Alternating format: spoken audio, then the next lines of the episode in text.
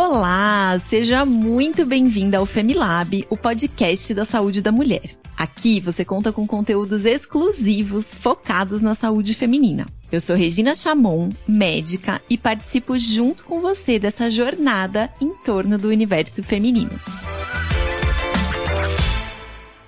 E você já interage com o Femi nas redes sociais e acompanha os nossos conteúdos sobre a saúde da mulher? No Instagram, o nosso arroba é Femilab e no Facebook, arroba Femilaboratório da Mulher. Esse Femi sempre com dois M's, então segue a gente, vamos conversar por lá também.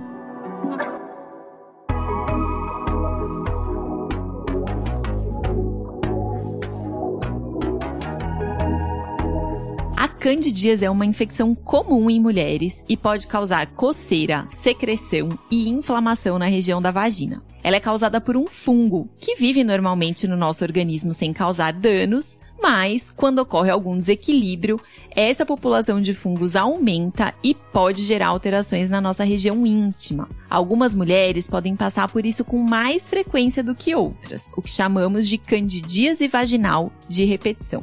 Hoje nós vamos falar sobre os fatores que podem facilitar a infecção, sobre o tratamento, sobre a importância de tomar certos cuidados e também mitos e verdades sobre a candidíase. Vem com a gente?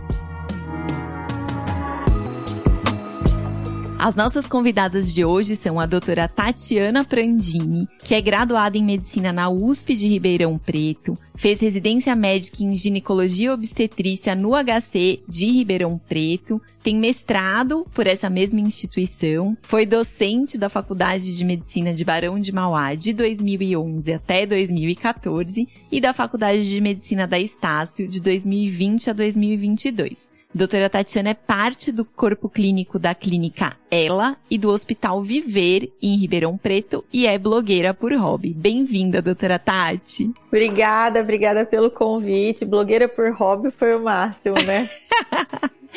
e a gente recebe também aqui a Renata Vieira, que é influenciadora digital, estudante de biomedicina, e lá no Instagram ela tem o perfil arroba ame sua vagina, que eu adorei esse nome. E lá ela fala sobre a saúde íntima, hábitos higiênicos e assuntos considerados tabu sobre a vagina. Renata, seja bem-vinda ao Femilab. Oi, obrigada. Eu que agradeço pelo convite. Meninas, é um prazer receber vocês aqui hoje para falar sobre esse assunto que é recorrente na vida de muitas mulheres e ainda assim é considerada tabu. E para mim, gente, eu tenho uma experiência pessoal porque durante muitos anos eu tive uma candidíase recorrente que me infernizou. então, eu tenho um interesse pessoal também nesse tema. Olha, a gente trouxe aqui uma pesquisa feita pelo Ibope e foi uma pesquisa encomendada pela farmacêutica Bayer que mostrou que 52% das mulheres brasileiras já tiveram candidíase pelo menos uma vez na vida, ou seja, mais da metade das mulheres brasileiras já tiveram esse quadro, né? Então eu queria começar perguntando para a doutora Tatiana o que, que é a candidíase e quais fatores influenciam nessa recorrência, nesse retorno da infecção. A candidíase, na verdade, eu, eu costumo falar para as minhas pacientes que ela é um desbalanço da nossa microbiota, da nossa flora, tá? Por quê? Porque a cândida, ela tá lá, eu brinco que se você tratar 10 vezes, você vai ter ela 11 vezes. Porque ela vive com a gente. O problema é que quando algum desequilíbrio, algum fator consegue influenciar a população dessa cândida cresce e aí ela passa a trazer sintomas que não deveriam estar presentes. O que, que favorece isso? Aquilo que a gente sabe que você entra em qualquer, dá qualquer Google lá em cinco minutos aparece. Uso de contraceptivo, gestação, uso de antibióticos, algum estado de imunossupressão, principalmente a diabetes descontrolada, né? Então, tudo isso favorece o crescimento de população da Cândida e ela passa a incomodar. Sim. Ô, Renata, eu imagino que lá no seu perfil muitas pessoas, muitas mulheres devam interagir com você com essas queixas, né? O que, que você costuma ouvir de mais comumente por lá, assim? O que, que mais frequentemente entram de perguntas no seu Instagram sobre esse tema? Então, geralmente as pessoas, elas falam que... Na verdade, no meu perfil, só tem mulher que sofre de candidíase. eu não tenho nenhuma seguidora que fala assim, eu nunca tive candidíase todas elas falam assim: ah, eu tive uma candidíase, eu tenho candidíase, eu tenho candidíase repetitiva, o que, que eu faço e tal. Inclusive, eu tenho um manual que eu ensino, né, hábitos é, saudáveis para a mulher evitar a candidíase. E eu tenho muita aluna, eu tenho mais de 300 alunas que já se livraram de ter candidíase recorrente só porque mudou os hábitos, né? Porque às vezes eu, eu na minha vida, né, eu tive muita candidíase, muita, assim, tipo, recorrente. Teve um ano que eu passei um ano tendo candidíase, eu não aguentava mais. E eu usava desodorante íntimo. Eu queria fazer uma ressalva. Eu falo também muito isso. Nem tudo que coça é candidíase. Sim. Então, para você ter certeza que você tem uma candidíase recorrente, você tem que ser examinada e essa hipótese tem que ser confirmada. Por quê? Desodorante íntimo pode dar coceira. E na verdade você não tá com candidíase, tá com uma alergia. A depender do sabonete que você usa para fazer a sua higiene, depende do sabão em pó que você usa para lavar a sua calcinha, do amaciante. Então, tudo isso tem a vaginose citolítica, que tem sintomas extremamente parecidos com o da candidíase, e não é candidíase. Então, tem que tomar muito cuidado com o fato de ser candidíase mesmo ou não. Ô Tati, já que você trouxe isso, quais são os principais sintomas de uma candidíase? Assim, o que a gente pode levantar essa suspeita de que eu esteja com candidíase? Na verdade, a suspeita que você levanta é que você tá com uma vulvovaginite. Se é candidíase tá. ou não, quem vai te falar vai ser o profissional que vai te avaliar. Uhum. Então, é a coceira, é o corrimento, às vezes uma ardênciazinha para fazer xixi, um desconforto na hora da relação sexual. São os sintomas mais comuns que são apresentados, né? E pode ter, não ter sintomas? Ser assintomático? Pode, pode. Também pode, pode ter infecção sem ter sintomas. Muito legal. E acho que é, você falou um pouquinho, né, Tati, sobre as questões de saúde que podem predispor a candidíase, então você falou um pouco do diabetes, quadros de imunossupressão, mas também a gente sabe que muito do nosso, dos nossos hábitos de vida influenciam na nossa imunidade, no desequilíbrio de flora intestinal, tudo isso. E aí, Renata, eu achei curioso que você falou, ah, eu tenho um manual sobre hábitos, então o que, que tem nesse seu manual? O que, que você fala lá um pouquinho? Então, eu ensino as mulheres a usarem calcinhas de algodão, usarem menos calcinha possível quando estiver em casa para a pepeca respirar. É, evitar o uso de calça, né, constantemente, principalmente legging, né, que legging abafa muita região. E tem mulheres que falam assim, ah, mas eu trabalho o dia todo, eu tenho que usar leg. Aí eu sempre falo para levar mais de uma calcinha e ir trocando essa calcinha para evitar que fique úmido ali, né? Porque a gente uhum. sabe que a região íntima é o, o, ambiente propício, né? Escuro, úmido. Quanto mais úmido tiver, mais chances, né? Eu falo sobre também o esperma, né? Porque o esperma também pode alterar o nosso pH e com isso desequilibrar a nossa microbiota e a cândida, que eu falo que é um fungo oportunista, né? Ele pode colonizar a nossa mucosa ali. Então, assim, eu explico coisas do tipo alimentação também, que é muito importante. A nossa alimentação, ela influencia demais na nossa imunidade. Então, carboidratos, trigo, tudo que for carboidrato ruim que eu falo, né? Eu, eu tento usar a linguagem menos técnica, porque para mim tem sido difícil, porque como eu tô na. Eu já, eu já fiz bacharel em saúde e agora eu tô na biomedicina. Então, assim, é muito difícil eu tentar falar uma linguagem menos técnica e ter que apresentar trabalho com linguagem técnica. Então, para mim, eu tenho essa certa dificuldade, mas, é, tipo, esses dias eu falei patologia, a pessoa, o que é patologia? Então, assim, eu tenho que tá sempre me podando nisso pra usar uma linguagem mais. Aqui no programa a gente tenta fazer, eu fico meio fazendo esse papel de tradutora. Às vezes vem um termo técnico, daí eu tento colocar num termo que não é tão técnico. É. Então, se sair algum termo técnico, Renata, fica tranquila que aqui a gente faz essa tradução aí. Aí eu, eu sempre falo da alimentação, porque no meu manual eu tenho minha melhor amiga é nutricionista, né? Então ela, ela me ajudou aí passando dicas de alimentação para você comer durante a fase que você está na candidíase, dicas de alimentação para você comer para evitar a candidíase, né? Para ajudar aí na imunidade. Então ele é um manual bem completinho, assim, é um manual que foi revisado por uma amiga ginecologista minha. Então assim, é todo montadinho certinho, não tem nada ali falando asneira, porque eu estudo bastante sobre isso. Então, tipo, quando eu tive a minha candidíase recorrente, eu sabia porque é característico. Eu coloco o dedo no canal vaginal, vem grumo, tá coçando, é candidíase, não tem como. Aí eu vou e hum. faço o exame, é candidíase. É. Então... Os exames, eles são importantes, né? Acho que, como a doutora Tatiana falou, pra gente identificar, porque às vezes até essas infecções podem vir em conjuntinho, assim, né, Tati? Tem uma candidíase, mas tem outro, outra bactéria ali contaminando também. E aí acho que isso é importante até pra gente conseguir definir o tratamento. Eu queria que você falasse um pouquinho, Tati, sobre tratamentos. Precisa tratar sempre? Como que trata? Como que eu cuido se eu tiver uma candidíase? É, na verdade, se a paciente é assintomática, eu não vejo necessidade de tratar. Porque a cândida, que nem eu brinquei, se tratar 10, ela chega a 11. Ela tá lá. Ela só não pode dar sintoma. Então, se ela não tá dando sintoma, muito comum o paciente faz o Papa Nicolau, vem candidíase e vai e trata. Trata por quê? Ela não tá sentindo uhum. nada. Eu falo que o Papa Nicolau, ele é um exame, você que é biomédica, né? O Papa Nicolau é um exame descritivo. A pessoa que está lendo aquela lâmina, ela está descrevendo o que ela vê. Ela viu uma cândida, ela descreveu o que ela viu. Agora, o contato médico-paciente é que vai definir se aquilo necessita de intervenção ou não, tá?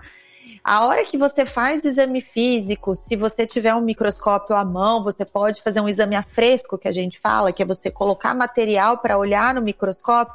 Se você identifica mais de um fator causador de vulvovaginite, você pode fazer o tratamento para as diferentes patologias, para as diferentes doenças que você encontrou. No geral, não é recomendado que você faça o tratamento com aqueles cremes vaginais que são polimicrobianos. O que, que é isso? Mata uhum. tudo. Uhum. O ideal é que você utilize vias diferentes. Então, olha, eu identifiquei aqui que tem uma candidíase e que tem uma vaginose. Então, eu vou tratar a candidíase com comprimido e eu vou tratar a vaginose com o creme vaginal. Ou vice-versa. Por quê? Quando você usa o creme que mata tudo, você realmente mata tudo. E às uhum. vezes a saúde vaginal fica prejudicada e você tem dificuldade de conseguir reestabelecer aquela microbiota. Vou falar microbiota, que é o termo técnico, mas então vamos falar flora, que fica mais fácil flora. de entender. É. é. E isso é importante a gente falar, gente, quem tá ouvindo a gente, mulherada, é normal a gente ter bactérias na nossa vagina, vírus, a gente tem toda uma população que povoa o nosso corpo, né? A nossa boca, o nosso intestino, a nossa vagina. Então, acho que muitas vezes a gente fica com essa aflição, ai, ah, não quero ter nenhum bicho dentro de mim, mas esses bichos são parte de eles nós. São amigos. E quando a gente tá sem eles, dá ruim na nossa saúde, né? A questão, a grande questão é a gente tá com os bichos que são amigos ali com a gente, né? Como a Tati falou. E aí, acho que muito nesse sentido, nosso estilo de vida nos ajuda, tá? Com essas bactérias, vírus boas, com a nossa flora boa, ou com a nossa flora ali um pouquinho mais, mais prejudicada. E daí eu queria falar sobre um outro assunto que eu acho que é um pouco de tabu em cima da candidíase, né? Já que a candidíase é uma infecção tão comum nas mulheres, vocês acham, Renata, você acha que o fato de ter candidíase acaba que as mulheres se sentem um pouco envergonhadas por ter candidíase, corrimento, e isso pode você acha que isso pode inibir que essas mulheres busquem ajuda, se tratem, se previnam? Eu percebo assim, as mulheres, elas têm vergonha de buscar ginecologista. É como se o ginecologista fosse, tipo, julgar a, a região íntima dela, né? Mas julga, tá? Tem uns que julgam e eu já atendi muita paciente assim, ó. Eu saí do consultório daquele doutor arrasada, porque ele falou para mim assim, assim, assim, assim. Então tem profissionais e profissionais, né? É triste porque eu percebo que existem muitos ginecologistas maravilhosos. Eu prefiro sempre mulher, porque eu me sinto melhor com mulher. E eu procuro sempre, eu tenho um, um preconceito. Quando eu vou buscar uma ginecologista, eu vou olhar o perfil dela no Instagram. Porque eu quero ver se é humana, se ela é humanizada, se ela é uma pessoa, sabe, que, que fala ali com mais carinho, né? A minha ginecologista, ela é de Goiás.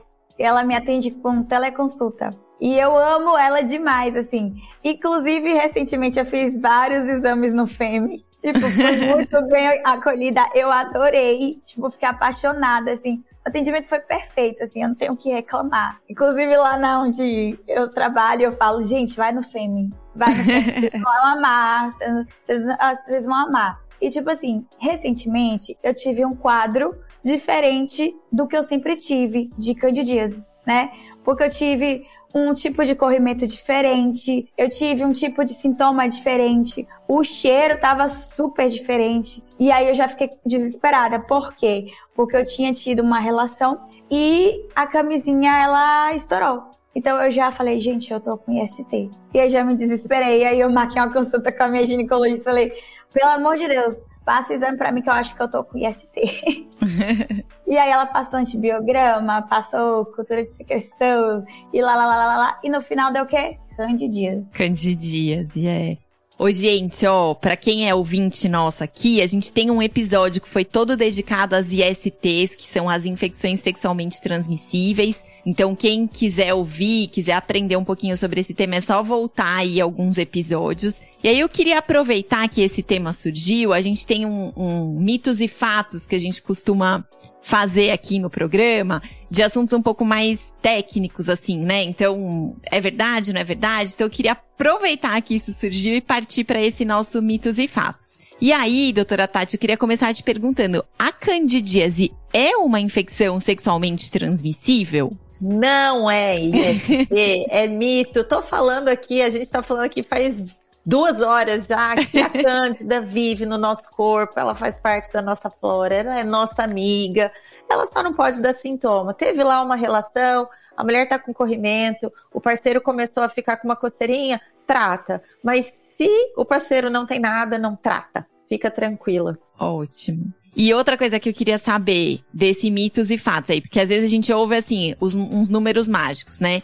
Ah, é candidíase de repetição, é quando acontece pelo menos quatro vezes no ano. Isso é mito ou isso é fato? Isso é fato. Isso é a definição de candidíase de repetição, quatro episódios no ano. E aí, mas aí quatro episódios com sintoma que precisa tratar, é isso? Na verdade, são quatro episódios com confirmação diagnóstica. Não é você achar que tem candidíase, é você tá. ir ser avaliada e confirmar essa hipótese. Mas daí, se eu colher o exame, se eu tiver assintomática, colher o exame e ele veio com candidíase, eu considero pra candidíase de repetição, não? Não. Não, aí é sintoma, é mais a confirmação do exame, e aí a gente considera isso. Candidíase de repetição. É, você sabe que vocês estavam falando aí um pouco da coisa de, ai, trata, não trata, quando que trata, e trazendo um pouco minha experiência pessoal aqui. O que aconteceu comigo foi isso. Eu tinha candidíase, e daí, gente, a gente que é médico é um bichinho danado, né?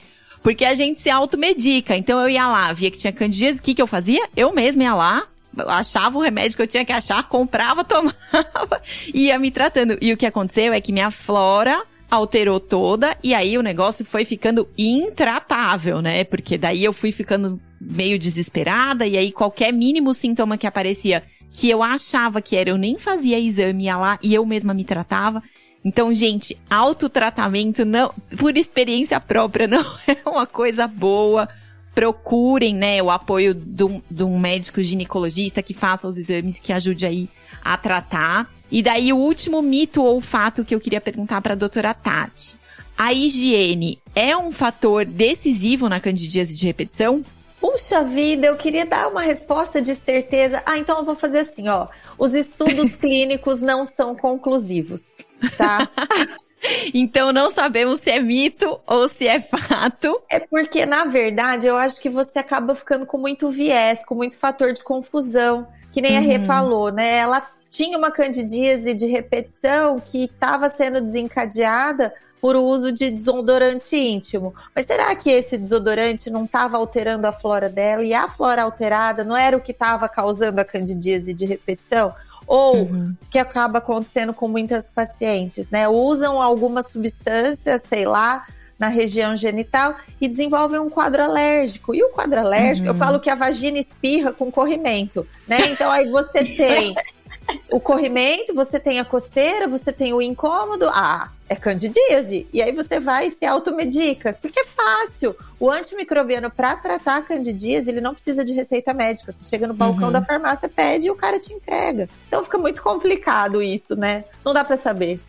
Sim. Resumo da ópera. Meninas que estão ouvindo a gente, não deixem de fazer os seus exames. Se tiverem sintomas, procurem apoio médico. Acho que todas essas esses cuidados que a Renata trouxe pra gente são muito legais, né? Da calcinha, da, do vestuário, dos nossos hábitos, mas eles não excluem também a gente buscar o médico e ter essa avaliação um pouco mais precisa, né? Um pouco mais direcionada ali.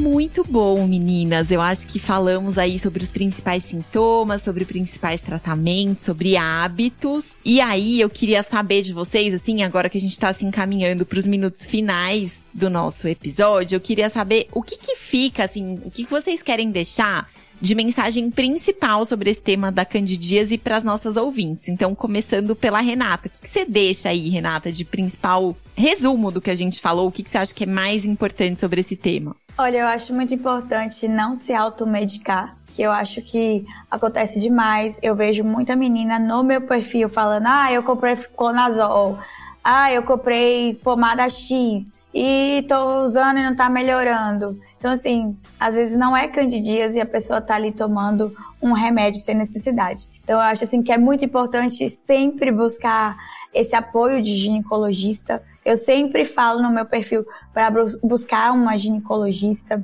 Eu acho que é muito importante você fazer os seus exames, né, de rotina, né, para identificar e tudo mais. Você precisa ali estar tá, é, junto com a sua ginecologista também. Então, é isso que eu deixo, assim, não se automedicar, sempre buscar fazer exames de rotina, é, sempre buscar estar tá ali junto com a ginecologista. E é isso. E os hábitos, né? E os hábitos, com certeza, os hábitos super importantes. Eu costumo brincar que qualquer tema que a gente fala aqui no podcast, no Femilab, no final a gente chega nos nossos hábitos de saúde. Eles estão sempre permeando os temas que falam sobre a saúde da mulher, não só sobre a saúde da mulher, né? Sobre a nossa saúde, mas todos os episódios, ovário policístico, infecção sexualmente transmissível, seja burnout, estresse, tudo a gente acaba voltando ali na coisa dos hábitos. Então, realmente, que bom que a gente pode falar sobre eles. Doutora Tati, para você, o que, que você deixa aqui de mensagem importante para quem tá ouvindo a gente? Eu fiquei chateada porque você, ela, a Renata falou primeiro e eu ia falar o que ela falou, tô brincando.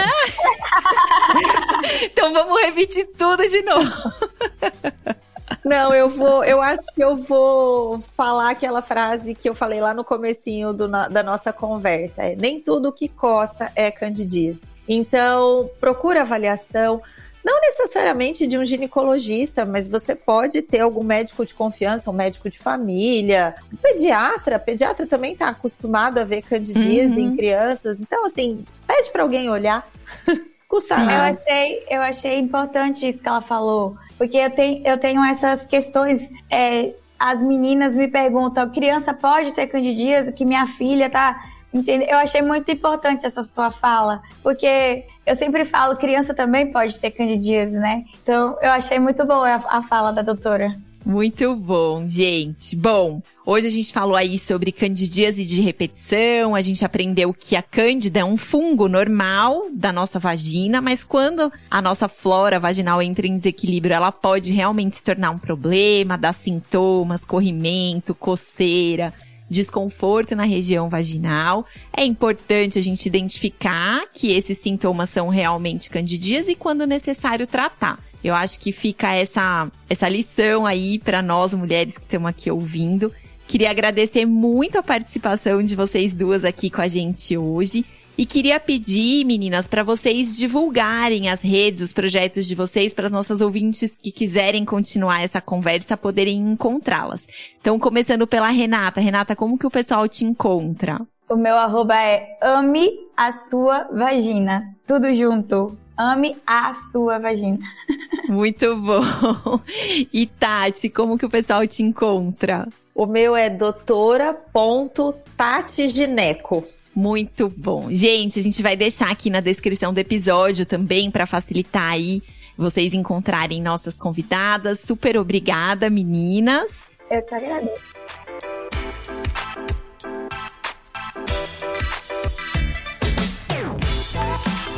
E você aí que tá ouvindo a gente, se você gostou do nosso conteúdo, compartilha nas suas redes sociais para que a gente possa levar essas informações e o cuidado com a saúde de mulheres e meninas adiante. Você também pode nos enviar dicas, sugestões ou dúvidas para os próximos episódios do Femilab através do e-mail femilab@laboratoriodamulher.com.br. Muito obrigada pela sua participação e pela participação de vocês, meninas, e até o próximo episódio do Femilab, o podcast da saúde da mulher.